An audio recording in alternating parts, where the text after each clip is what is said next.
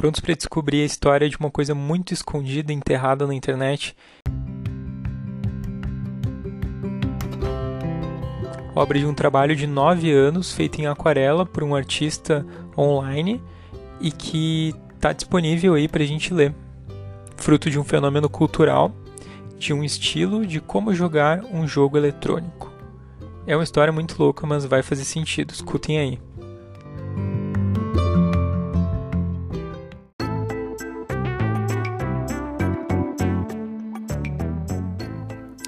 Fala galera, esse é o Ervilhas Podcast. Vou tentar gravar aí porque tchan tchan tchan tchan, peguei Covid.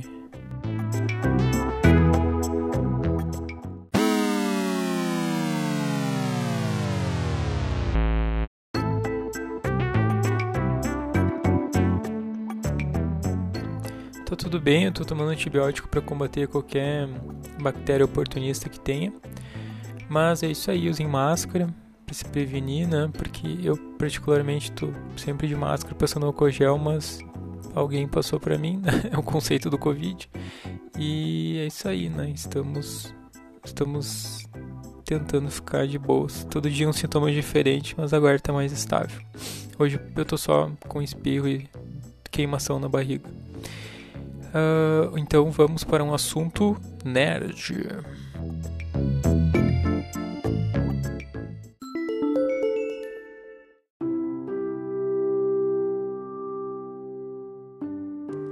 Ah, mas eu prometo que vai ser bem legal e eu vou tentar explicar ao máximo para que vocês não fiquem boiando. Nossa obra analisada de hoje vai ser o It's a Hard Life, que é uma webcomics de Pokémon Nuzlocke Challenge, feita de 2011 até 2020 pelo K-Lock Work, e ele publicou em um determinado formato, e esse formato foi encerrado em, na virada agora de 2020 para 2021 mas já tem outro lugar da, da, internet que fez backup e tem outro site onde vocês podem acessar. Então depois eu vou contar esses detalhes aí. Vamos então à primeira coisa, o que é o Nuzlocke Challenge, porque imagino que Pokémon vocês conheçam, né? Uma franquia maior do que a Coca-Cola. Muitos dos jogos do Pokémon, essa franquia de jogos eletrônicos que surgiu no Japão,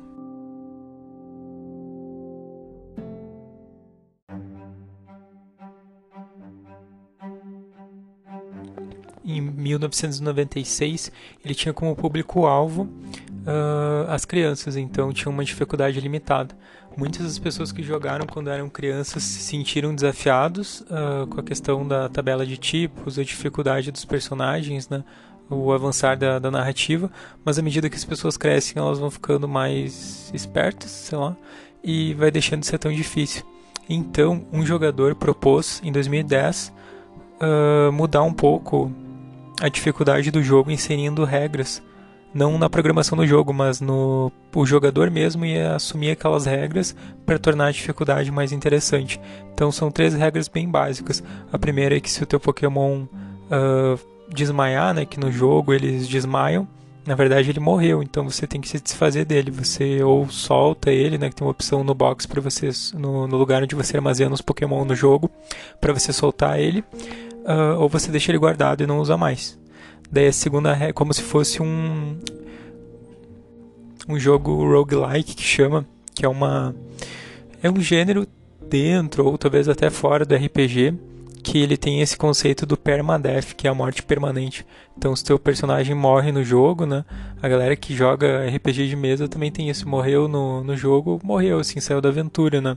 Então é esse conceito assim de todas as ações que você fizer, elas têm um impacto, uma relevância no jogo uh, e também aumenta a forma como você joga, uh, melhora a forma como você joga, porque você vai ficar mais atento e vai tentar se proteger mais, né? Então talvez você até tenha escolhas mais conservadoras para proteger a a saúde do teu personagem, sabendo que ele pode fazer falta na aventura dos outros.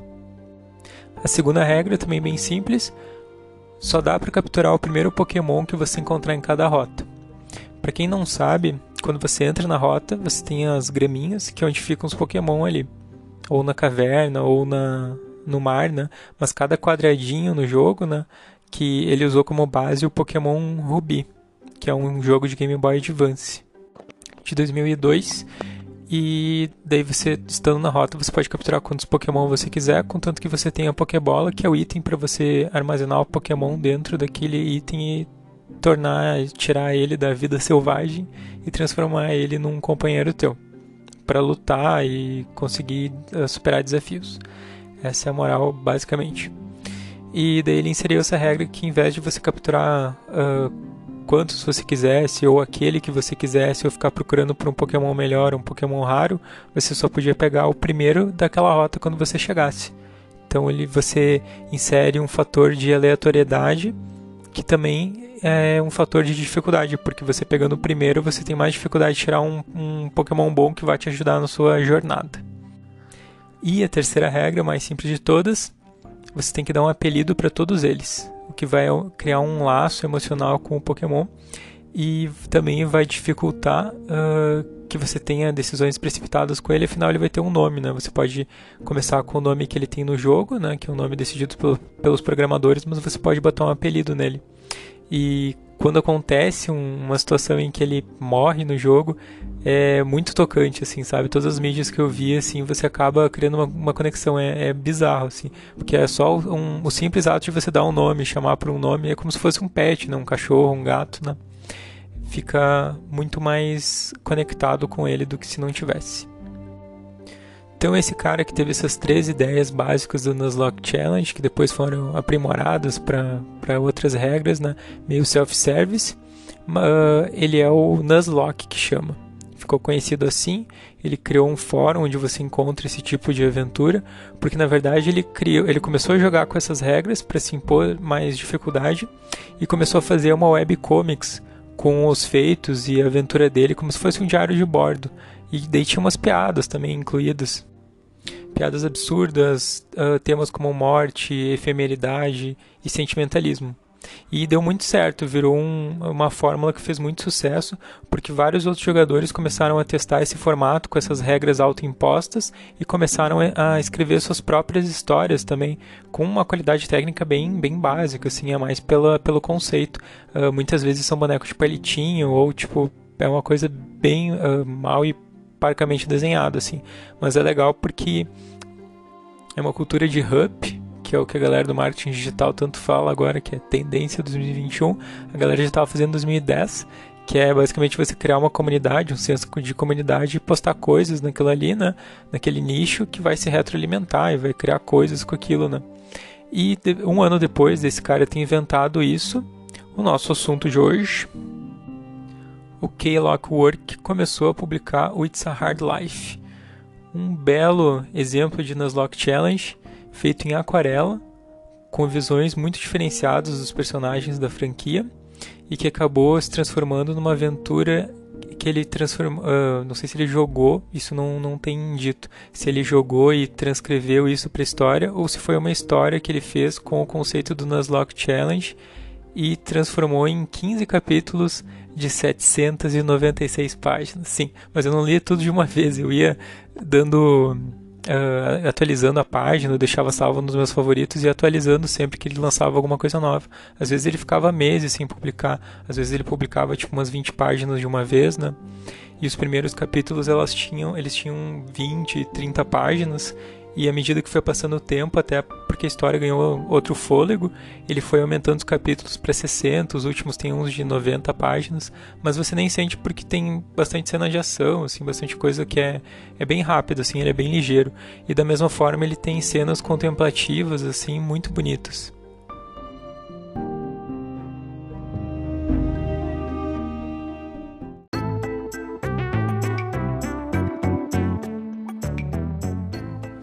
O que é o Nuzlocke? O Nuzlocke é uma mistura das palavras Nuzleaf, que é o nome de um Pokémon de planta, o tipo dele é tipo planta, e ele tem o um corpo de madeira com uma folha brotando do centro da cabeça.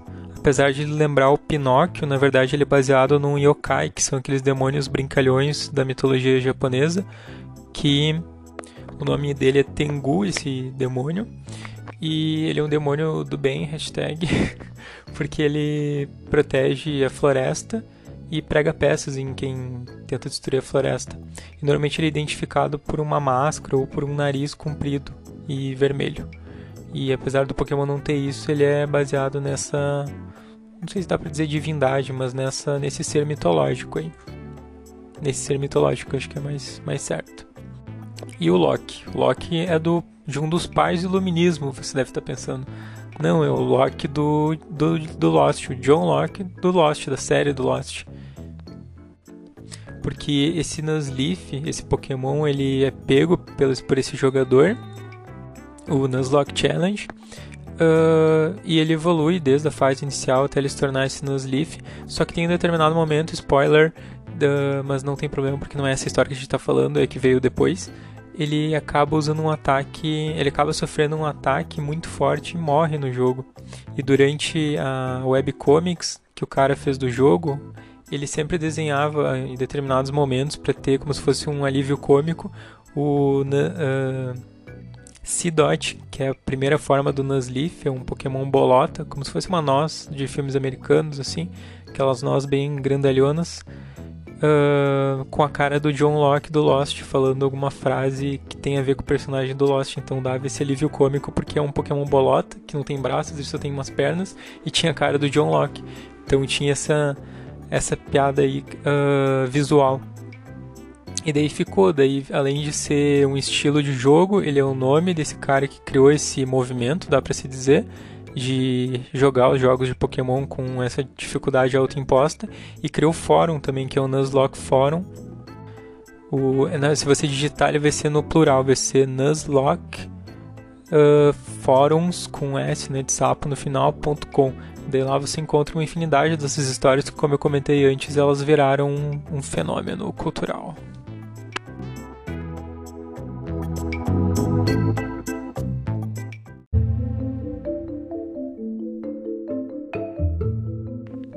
Mas na minha opinião o que mais se destacou foi a It's a Hard Life. É, todo ele é feito em aquarela, não é aquela qualidade tosca dos outros, né? Qualidade gráfica, não estou falando a qualidade narrativa, a qualidade gráfica como, tá, como é desenhado. E, nossa, ele é lindíssimo, é interessante porque eu comecei a ler uh, quando eu estava num período meio dark assim na minha vida e me confortava bastante ler ela. E quando ele começou, ele era bem tosco também, assim, apesar de ser em aquarela, em, em aquarela.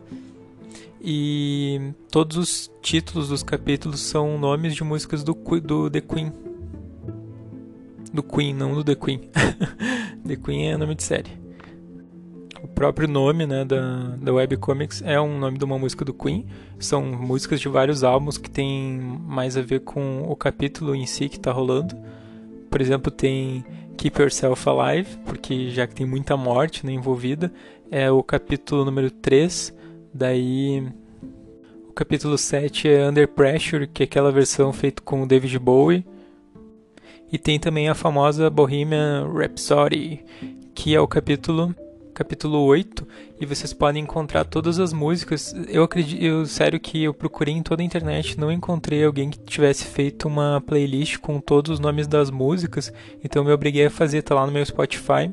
É Rafael Bonato Buffon Bonato com dois T, Buffon com dois Fs de fa faca e N de navio no final. Lá vocês encontram tá, a playlist aberta assim, todas as músicas do It's a Hard Life em sequência para vocês ouvirem enquanto estão lendo a obra.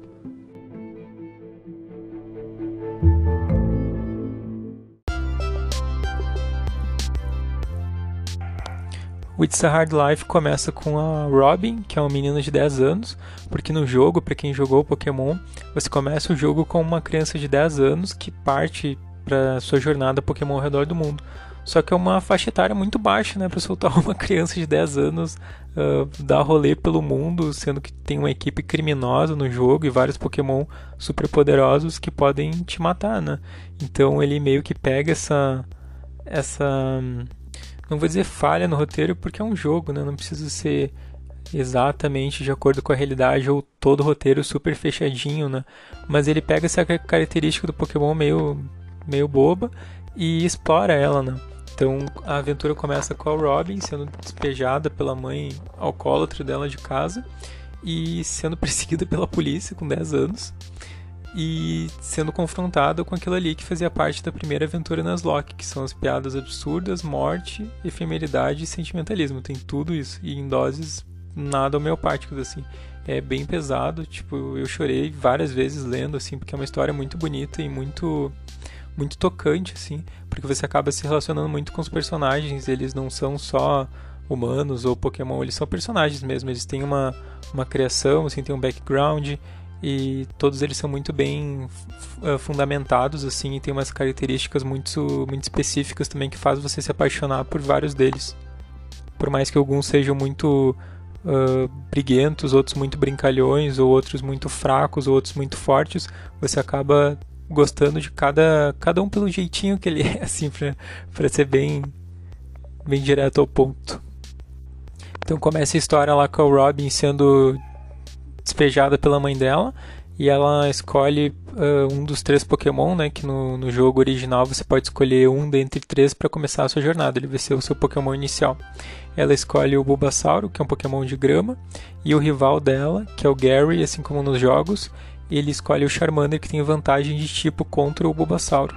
E no primeiro, a primeira coisa que acontece, o primeiro ataque que acontece na, na webcomics é o Charmander dando um arranhão na cara, no olho do Bulbasauro e o olho fica sangrando. E dele tipo reclama e tal, mas continua lutando. E faz a gente lembrar de tipo como é uma grande abstração isso, né? Botar os animais para brigar. Não, deixa de ser uma espécie de rinha, né? Se for ver. E, mas enfim, o Bulbasauro continua lutando e luta até a morte e morre na frente da Robin. E ela fica, tipo, mais traumatizada ainda, né? Já tinha sido despejada pela mãe. E ela pega o outro Pokémon que sobrou, que é o, é o Squirtle, que é um Pokémon de água. E foge. E daí nisso ela é denunciada pela polícia por ter roubado o Pokémon.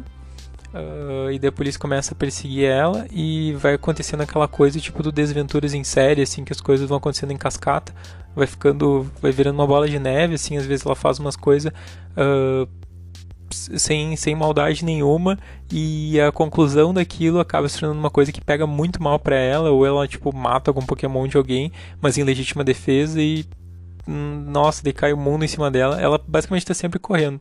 Todo o roteiro do It's a Hard Life se passa dentro do Pokémon Red Blue. Uh, Red Blue, Green Yellow, esses jogos da região de canto ali que foram lançados desde 2000, 1996. E ela uh, passando pelos, pelos marcos do jogo, assim como se fosse, ganhando as insígnias, passando pelos pontos turísticos, dá, dá pra se dizer assim, do jogo. Então é muito legal ver essa, essa transposição do, de um jogo de Game Boy Color que era extremamente limitado, chegava até 8 bits, 16 bits, dependendo da versão do jogo, uh, ah, para uma coisa, para uma aquarela, né? uma coisa lindíssima. Ele pode soar um pouco pesado, soturno, obscuro, porque é o estilo do autor, assim, ele tem uns, uns traços bem carregados, assim, mas eu recomendo bastante, é muito bonito. É uma história sobre o fim da infância, assim, com personagens enlouquecendo, visões diferentes de, de personagens que a gente já conhece, já, já ama alguns, né? E ele aproveita e coloca alguns easter eggs ou boatos que tiveram durante o. Eh, depois que o jogo saiu. Por exemplo, na cidade de Lavender, que é uma cidade no, no jogo que ele tem um cemitério e que tem também né, esse conceito de morte, tipo, por que, que teria um cemitério se os pokémons não morrem? Eles morrem no jogo. Só não mostra assim, mas tá, tá dentro do, do lore da coisa, tá dentro da, da cultura do, do, do pokémon. E daí tem esse treinador que é o teu rival, o Gary, que ele tem um Hatcate, que é um pokémon rato. E numa batalha na, na, numa torre que tem nessa cidade de Lavender, ele, depois que você derrota ele, uh, ele não usa mais o pokémon. Mas ele não usa mais porque ele pode ter deixado no box, mas daí tem um boato de que você teria matado o headcase dele. E daí na, na webcomics o K. Lockwork ele coloca esse episódio aí acontecendo, assim, você realmente mata o headcase dele, daí mais polícia atrás de você, tipo, dela fica se sentindo um monstro por ter matado, uh, por ter dado a ordem pro Pokémon dela matar o Pokémon do, do adversário. Então bem legal como uh, ele não pegou só a história básica e reinventou, ele pegou esses, esses pequenos detalhezinhos também. E outra coisa massa é porque, apesar do jogo se passar hum, com a história do, do Pokémon, o primeiro Pokémon, quando saiu a webcomics já tinha muita coisa que expandiu a história do Pokémon, que nem em 2006 saiu o Pokémon Diamante Pérola, que eles criaram como se fosse a cosmogonia do jogo, daí tem como é que o mundo foi criado, essas coisas, que eu acho que qualquer religião, jogo, história, narrativa tenta criar para dar um sentido para coisa e uma certa reputação também. Então eles começaram a criar isso, ah, como é que surgiu? Só tomar uma água, gente. Covid não é mole. Eu tô gravando agora porque eu não sei como é que eu vou estar amanhã, né? Se eu vou estar aqui amanhã também. Capaz, vai dar tudo certo. Um, então em 2006 tem essa cosmogonia do jogo do Pokémon e tem um Pokémon que ele é considerado Pokémon Deus, que ele divide o corpo em tempo, espaço e cria todas as coisas, que é o Arceus. E dentro dessa webcomics tem uma religião fundada em torno desse Arceus, afinal ele é um deus, né? Então faz sentido que tem uma religião em torno dele e que as pessoas e tenha adeptos, né? Então é legal que tem um, um, personagem nada a ver que no jogo ele é um é um tenente tipo do exército e daí tá ele uh, acendendo uma vela para um Pokémon dele que morreu, assim, tipo uma coisa bem tocante, sabe? Tipo, tu não imaginaria um personagem grandalhão e. e sei lá. Tipo. afrontoso, alguma coisa assim.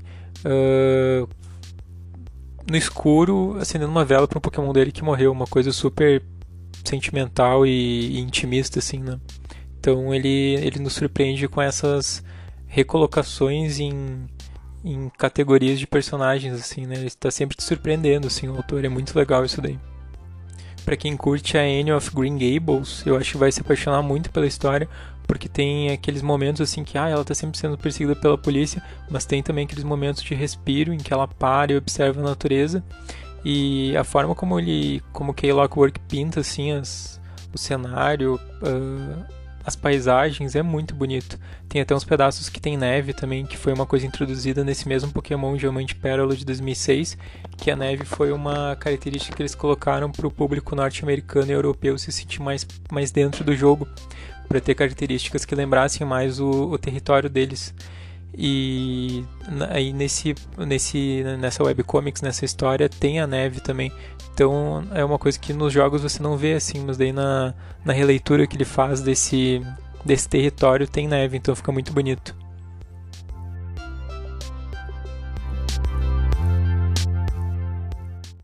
Videogames te tornam violentos?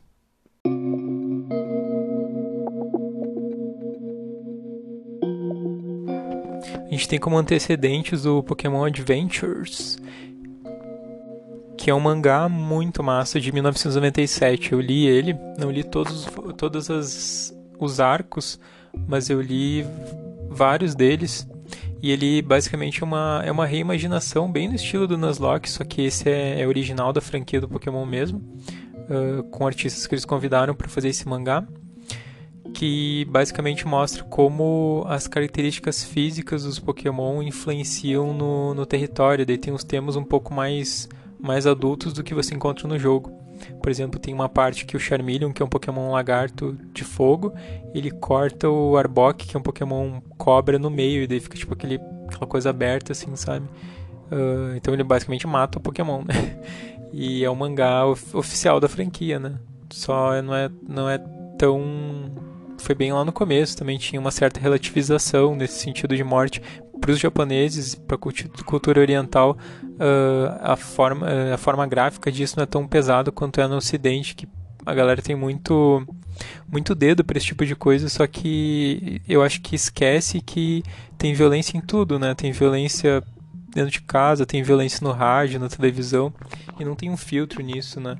Então as pessoas tentam incessantemente colocar filtros, mas acho que é que nem um, um, é um caminho sem volta assim. A pessoa nasce ela está sendo exposta à violência né? Violência verbal violência simbólica não tem muito como fugir. Faz lembrar também o o Comics Code Authority que lançou o Comics Code Seal que era um selo que os americanos lançaram em 1954 na expectativa de conseguir fazer uma espécie de censura com os quadrinhos para colocar só temas não sensíveis para as audiências. Então eles criaram esse selo e fizeram toda uma cruzada contra histórias de super-herói que tinham muita violência. E isso atrasou muito o desenvolvimento da, dessa mídia, história em quadrinhos, porque se você tinha esse selo e tinha pressão popular para que as obras tivessem esse selo, bom, então os autores acabaram adaptando suas histórias para ficar o mais palatável possível, né? Então isso atrapalhou muito o desenvolvimento das histórias em quadrinhos. Eu acho que atrasou até a sociedade americana também, porque não adianta você ser extremamente puritano, uh, sendo que todo o resto da tua civilização não é, né? Não vamos ser hipócritas. O Satoshi Tajiri, que foi o criador da, da Game Freak, que foi a companhia que primeiro lançou o jogo e é considerado o criador do Pokémon também. Hoje ele já tá um senhorzinho, coitadinho. Ele é bem bem senhorzinho. Vocês precisam googlar a foto dele, eu acho ele muito adorável, um senhorzinho, bem senhorzinho. Enfim, essa escolha uh, conceitual uh, de os pokémons não morrerem nas batalhas, que nem outros jogos, é porque ele acha que tinha uma certa banalização da morte na época, na época dele. Tinha muita morte nos videogames, então foi uma alternativa deles. Ah, o Pokémon desmaia, você cura ele no centro Pokémon e ele está pronto para batalhar de novo. Uh, Imagino que ele esteja falando do Doom ou do Carmageddon. O Carmageddon de 1997 e o Doom de 1994. Uh, claro, o Carmageddon surgiu um ano depois, né, no Pokémon. Mas o Doom era um jogo extremamente violento, com muito tiro, sangue, gore, né, que é aquele estilo que tem aquele estilo gráfico e artístico, estético, enfim, que tem muito sangue né, envolvido. Então, é um ponto de vista. Outro ponto de vista que eu gosto é do, do autor do Brincando de Matar Monstros, que é um livro do Ger Gerard Jones. É difícil falar esse, esse nome. É Gerard, né? Tipo Geraldo Jones. É de 2002, que ele é ele gosta muito de videogames e ele é pai também. Isso é interessante. E daí ele faz várias entrevistas assim com com esse tema assim na cabeça para a produção do livro dele, que é, é será que a gente pode deixar os jogos violentos? Será que muda alguma coisa deixar os jogos não violentos e o resto da sociedade extremamente violenta, com guerras, uh, fome, desnutrição, sabe? Esse tipo de coisa. E ele chega numa história que me marcou muito, que foi um menino da que estava envolvido nos conflitos da Irlanda do Norte com a Irlanda do Sul, né?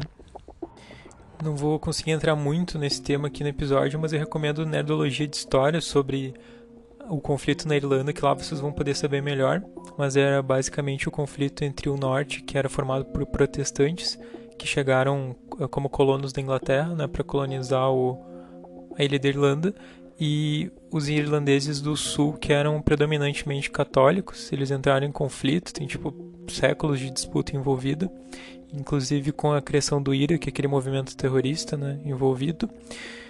E e a gente teve de 1966 até 1998 mais de 3.500 mortos e era uma, um conflito que acontecia entre os bairros. Então, eh, se vocês quiserem uma dica de filme, também tem o, o Domingo Sangrentos, né, que tem aquela música do, do YouTube no final. Nossa, me dá um arrepio assim, só de lembrar.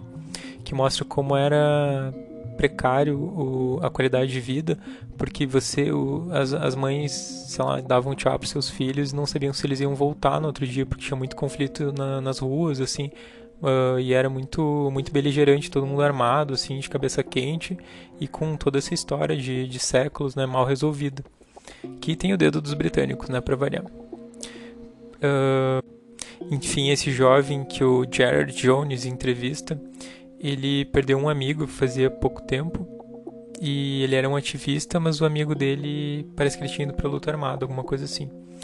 E ele estava muito triste, mas ele estava sentado na, jogando Doom no computador e dando muito tiro, porque era uma forma dele externalizar aquele sentimento de luto e de incapacidade e impotência que ele sentia perto desse conflito que já durava séculos e ele tendo 14 anos e tendo perdido um dos melhores amigos dele. Então ele, ele sabia que se ele matasse alguém no jogo, não ia ser uma coisa que ia ser reproduzida na vida real.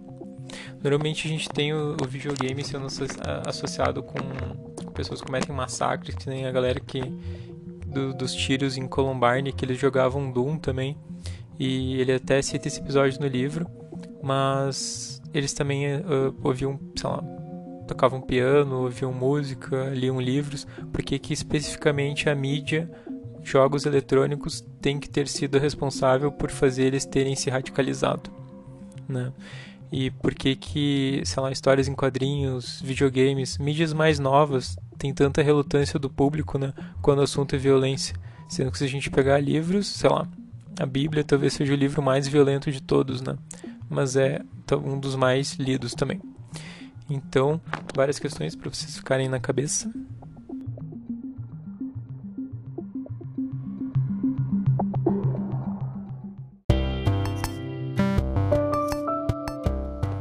É legal de notar que esse fenômeno cultural do Nuzlocke Challenge ele continua até hoje com as pessoas gravando suas jornadas e postando no YouTube, na, em lives no Twitch TV. E eu particularmente comecei uma ontem e eu capturei um PJ na primeira rota, que é um Pokémon Pombo bem fraco assim no começo do jogo. E entrei na floresta, eu tô jogando o XY num emulador de celular e ele morreu já na primeira, uma das primeiras batalhas ali. Eu peguei um Pikachu, tipo, fui batalhar contra um Pikachu e eu tava com dois Pokémon de água e o Pidgey que é voador, então todos eles tinham fraqueza. E daí foi aquela carnificina, né? Ele matou, só sobrou um. Mas é isso aí, foi, foi legal para experimentar. Você tem que ver. Tem, tem também várias outras regras que foram criadas depois que você pode usar ou não, né? Aquelas três regras básicas ali que eu falei no começo do programa.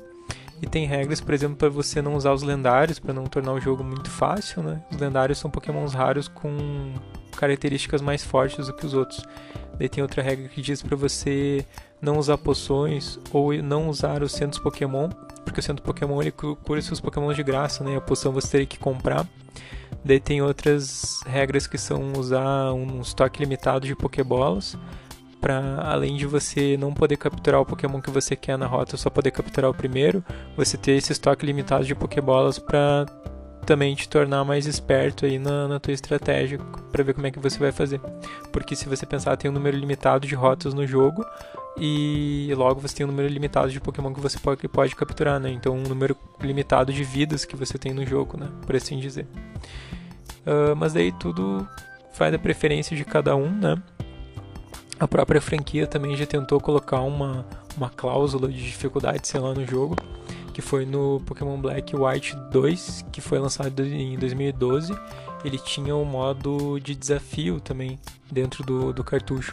Então, se você recebesse, se você fizesse uma conexão com outro cartucho que tivesse, ela podia passar essa, esse modo de dificuldade para você, ou você zerava o jogo e daí ele tinha lá para você começar um jogo novo, mas daí no modo difícil tinha o modo fácil, uh, mais fácil que o original, o modo normal, que é o que você começa, né, o modo normal, e o modo uh, difícil, o modo desafiador, que daí os, os personagens eles tinham um Pokémon com nível mais alto uh, para dar uma dificultada aí no jogo.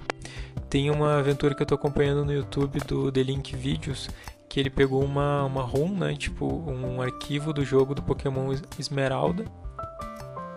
Pokémon Esmeralda de 2004, ele é a continuação do Pokémon Ruby, que é aquele que foi baseado primeiro nos Luck Challenge. E ele tá jogando uma ROM bem interessante, porque todos os Pokémon no jogo eles são randomizados, então tem Pokémon de tudo que é geração misturada junto. E o cara que criou essa run, ele balanceou todos os status dos Pokémon, todas as características deles para deixar eles meio parelhos. Então, mesmo o Pokémon sendo uma lagartinha lá da primeira rota, ela vai ter capacidade competitiva contra um bicho de pedra, sei lá, de algum ponto mais para frente do jogo. Então, bem legal a iniciativa aí. E ele também mudou a forma como você evolui. Os Pokémon você só evolui por doce. Daí o que ele está fazendo é a cada ginásio, são oito, ele tem uma chance de evoluir um dos Pokémon. E esse Pokémon pode morrer e botar a, a chance dele no lixo, né? Então tem toda essa tensão assim que fica pairando. É bem divertido, é bem estimulante. Recomendo para vocês então o It's a Hard Life ou qualquer outra aventura nas Lock Challenge, pode ser no YouTube, a mídia que vocês preferirem, ou vocês mesmos começarem uma aventura que nem eu fiz. Uh, baixa um, um Piratex aí, não conto pra ninguém. E tenta aí, experimenta, ver o que, que você acha. Tenho certeza que você vai se divertir bastante se você estiver numa situação que nem eu, que passou o feriadão aí com Covid. Uh, é isso aí, né? Para passar o tempo. Eu tô tentando ver série, ler e tal, só que tem, tem vezes que dá tanta dor de cabeça que jogar um videogame ou deitar na cama e ficar de olho fechado é a única coisa que dá. Então eu tô tentando intercalar o que que dá pra. o que que meu corpo consegue fazer assim nesse, nesse período aí de, de quarentena.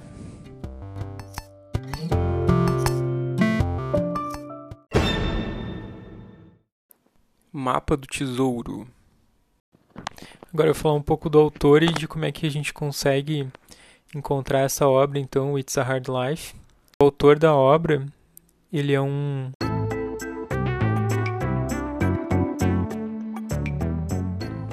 um sueco de 29 anos, tem quase a mesma idade que eu, e ele desenha bastante coisa nerd também, relacionado a Day, uh, Dragon Age, Baldur's Gate, coisas relacionadas a RPG de mesa.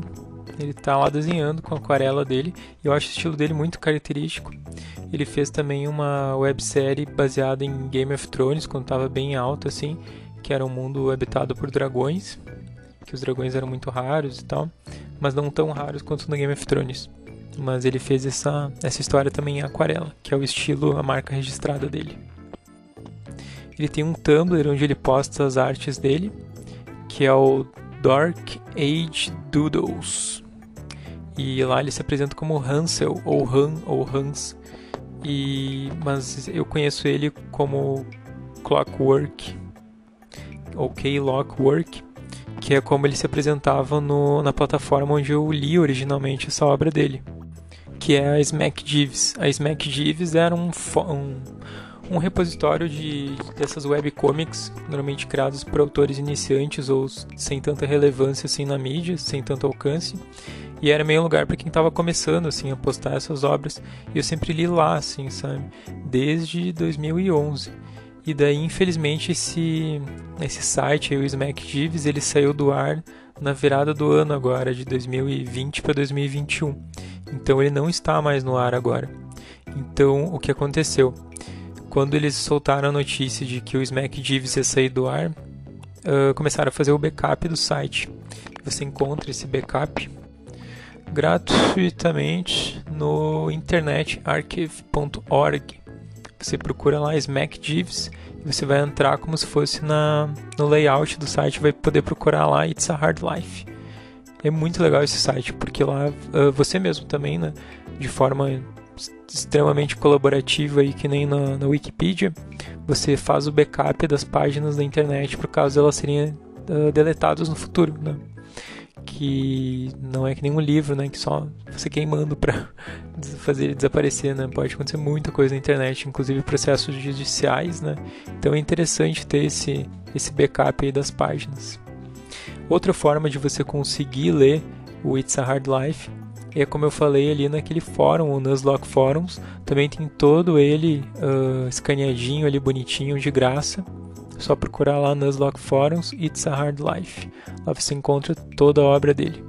Ele postou o último capítulo esse ano e ele postou uma paginazinha falando, tipo, também que quem quisesse ler, como ele recebeu a notícia que o site ia ser tirado do ar, o Smack que eu não peguei toda a história, mas pelo que entendi, eles tentaram fazer um modelo de financiamento para custear o site, não deu certo, e eles tiveram que fechar porque, tipo, não estava dando, assim, do ponto, não estava sendo sustentável. E daí tinha umas críticas ali no, no, no, Reddit, no Reddit que eu li, que era tipo, ah, eles tiraram o fórum e tiveram algumas decisões contra os usuários, sabe? Então tem isso, assim, né? quando você quer criar uma comunidade online, você tem que fortalecer uma comunidade online, né? Não só aparecer. Mas sem dinheiro, nada acontece, né? Então muita gente se mantém por commission, que chama, né? Fazer as artes por encomenda ou tipo vender as artes, mas alimentem os artistas, deem dinheiro para os artistas que eles estão precisando. Ah, vocês também encontram o K-Lockwork no DeviantArt, que é aquele site de, de design e arte, assim, né? De ilustração, fugiu a palavra. E fica a dica aí para vocês lerem esse, essa grande obra, que pode não parecer por ser uma, uma por ser fan-made, né, feito por um fã, mas ele tem uma qualidade muito profissional. Eu arrisco dizer que ele é um pode ser considerado um Bildungsroman que chama, aqueles romances alemães que nos ajudam muito na nossa formação assim intelectual, uh, na nossa formação enquanto ser humano mesmo assim. Uh, falando um pouquinho, bem rapidinho ali do, dos personagens, tem um Bellsprout, que é um Pokémon planta, bem uh, fraquinho, parece assim à primeira vista. Que na obra ele talvez seja um spoiler, mas quem chegou até aqui acho que não tem problema. Uh, ele cita poetas românticos e ele cita William Blake, então é muito bonito assim ver ele, ele recitando e sendo extremamente romântico, mas não romântico no sentido paquerador da coisa, ele não está chavecando ninguém, ele está sendo romântico, né, ligado ao movimento do romantismo. E é, é, tem uma visão assim muito bonita sobre tipo as estrelas, sobre natureza. Então é uma coisa muito contraintuitiva às vezes. Até na, na terceira geração, quando saiu o Pokémon Ruby, tem os. como é que chama? As natures, que são as naturezas dos Pokémons, que foram formas dos programadores acharem de uh, darem uma certa originalidade nas características dos Pokémon, mas é uma característica só, por exemplo, o Pokémon vai ser mais lento e ter mais ataque, ou ter mais defesa e menos, menos agilidade, sabe? Esse tipo de coisa. Uh, e aí na, na webcomics o Clockwork ele dá um jeito de transformar isso numa coisa muito original. A gente tem, por exemplo, um Sandslash tímido, que é uma coisa muito contra-intuitiva, assim, né? Talvez no jogo tenha essa nature tímida, né? Mas a gente vê isso transformado num personagem é muito legal. Então ele faz, ele toma essas liberdades criativas, ele entrega uma coisa muito bem feita. Então, super recomendação aí para vocês lerem, tem 2021 inteiro e tá salvo no Internet Archive e tem no, nos Lock Forums. Então, leiam lá, uh, é uma baita obra para vocês lerem esse ano. Então, um abraço, desculpa aí a qualidade da voz, se ficou um pouquinho mais longo, mas é um tema que é muito, muito caro para mim, sou muito apaixonado por isso. E eu acho que esse cara conseguiu pegar os sentimentos de muita gente assim e colocar em uma aquarela muito bonita. então é isso aí, gente. Até o próximo episódio. Próximo episódio não vai ser de coisa nerd, vai ser uma coisa jornalística, porque cada, cada programa eu falo de um livro aqui, mais ou menos. Então, gente, um abraço.